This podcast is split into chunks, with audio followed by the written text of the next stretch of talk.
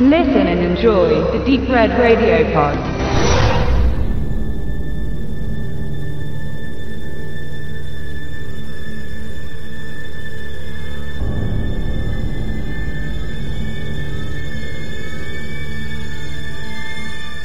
Backcountry, gnadenlose Wildnis, der am 10.07. in den Handel kommt, erzählt die auf wahren Tatsachen beruhende Geschichte von einem geplant romantischen Campingwochenende, das Alex mit seiner Freundin Jen in der ungestörten Wildnis eines Nationalparks verbringen will. Als Ortskundiger verbietet er sich jegliche Hilfe durch Karten oder moderne Kommunikationsmittel wie ein Handy, nur um dann nach wenigen Tagen Wanderung herauszufinden, dass die beiden sich verlaufen haben.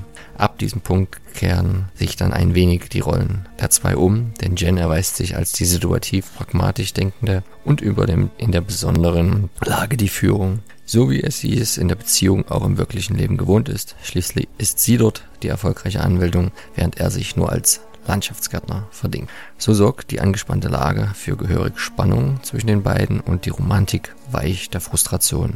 Als wäre dies nicht genug, treffen sie ganz zu Beginn ihres Trips auch noch einen etwas aufdringlich und suspekt wirkenden Fremden und wecken zu einem Überfluss noch das Interesse eines großen Schwarzbären.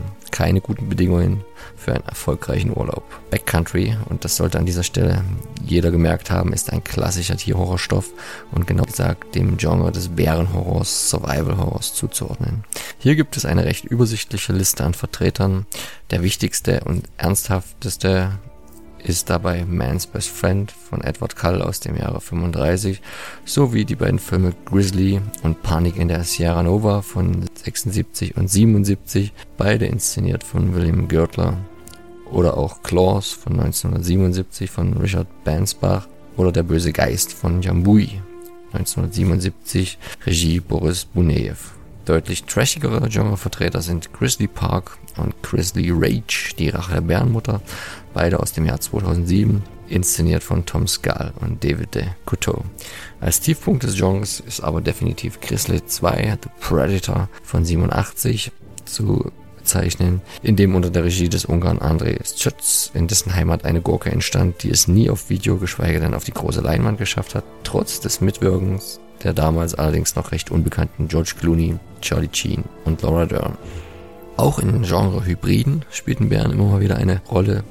Zu nennen wären in diesem Zusammenhang Joseph Pevneys The Night of the Grizzly, Todesrench, der im Jahr 66 die Thematik im Wilden Westen ansiedelt, Franco A. Prospery's Wild Beasts von 84 John-Jacques Honors Tierbeiträge. Am Anfang war das Feuer und der Bär von 81 und 84 sowie Lees Tamahoris Aufmesserschneide Rivalen am Abgrund von 1997. Bei Backcountry handelt es sich wieder um einen reinrassigen Vertreter des Survival-Abenteuer-Horror-Thrillers, der als klare Bedrohung einen Bären zu bieten hat.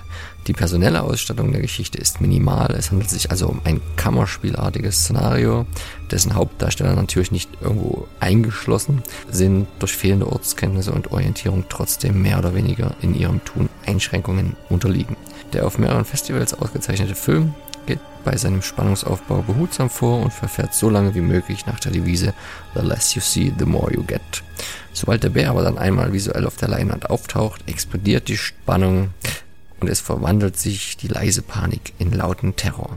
Dieser wird dann auch teils sehr drastisch und plastisch, aber nie zu effekthascherich umgesetzt, so dass man sagen kann, dass Regisseur Adam McDonald bei seinem Langfilmdebüt einen ordentlichen Genrebeitrag leistet, dessen große Brisanz darin liegt, dass er auf wahren Tatsachen beruht, was in diesem Fall auch gut nachrecherchierbar ist, im Gegensatz zu vielen anderen Filmen, für die wahre Begebenheiten oft nur den minimalen Aufhänger geben und die Drehbücher dann aber doch ordentlich Fiktion mit hineinpacken.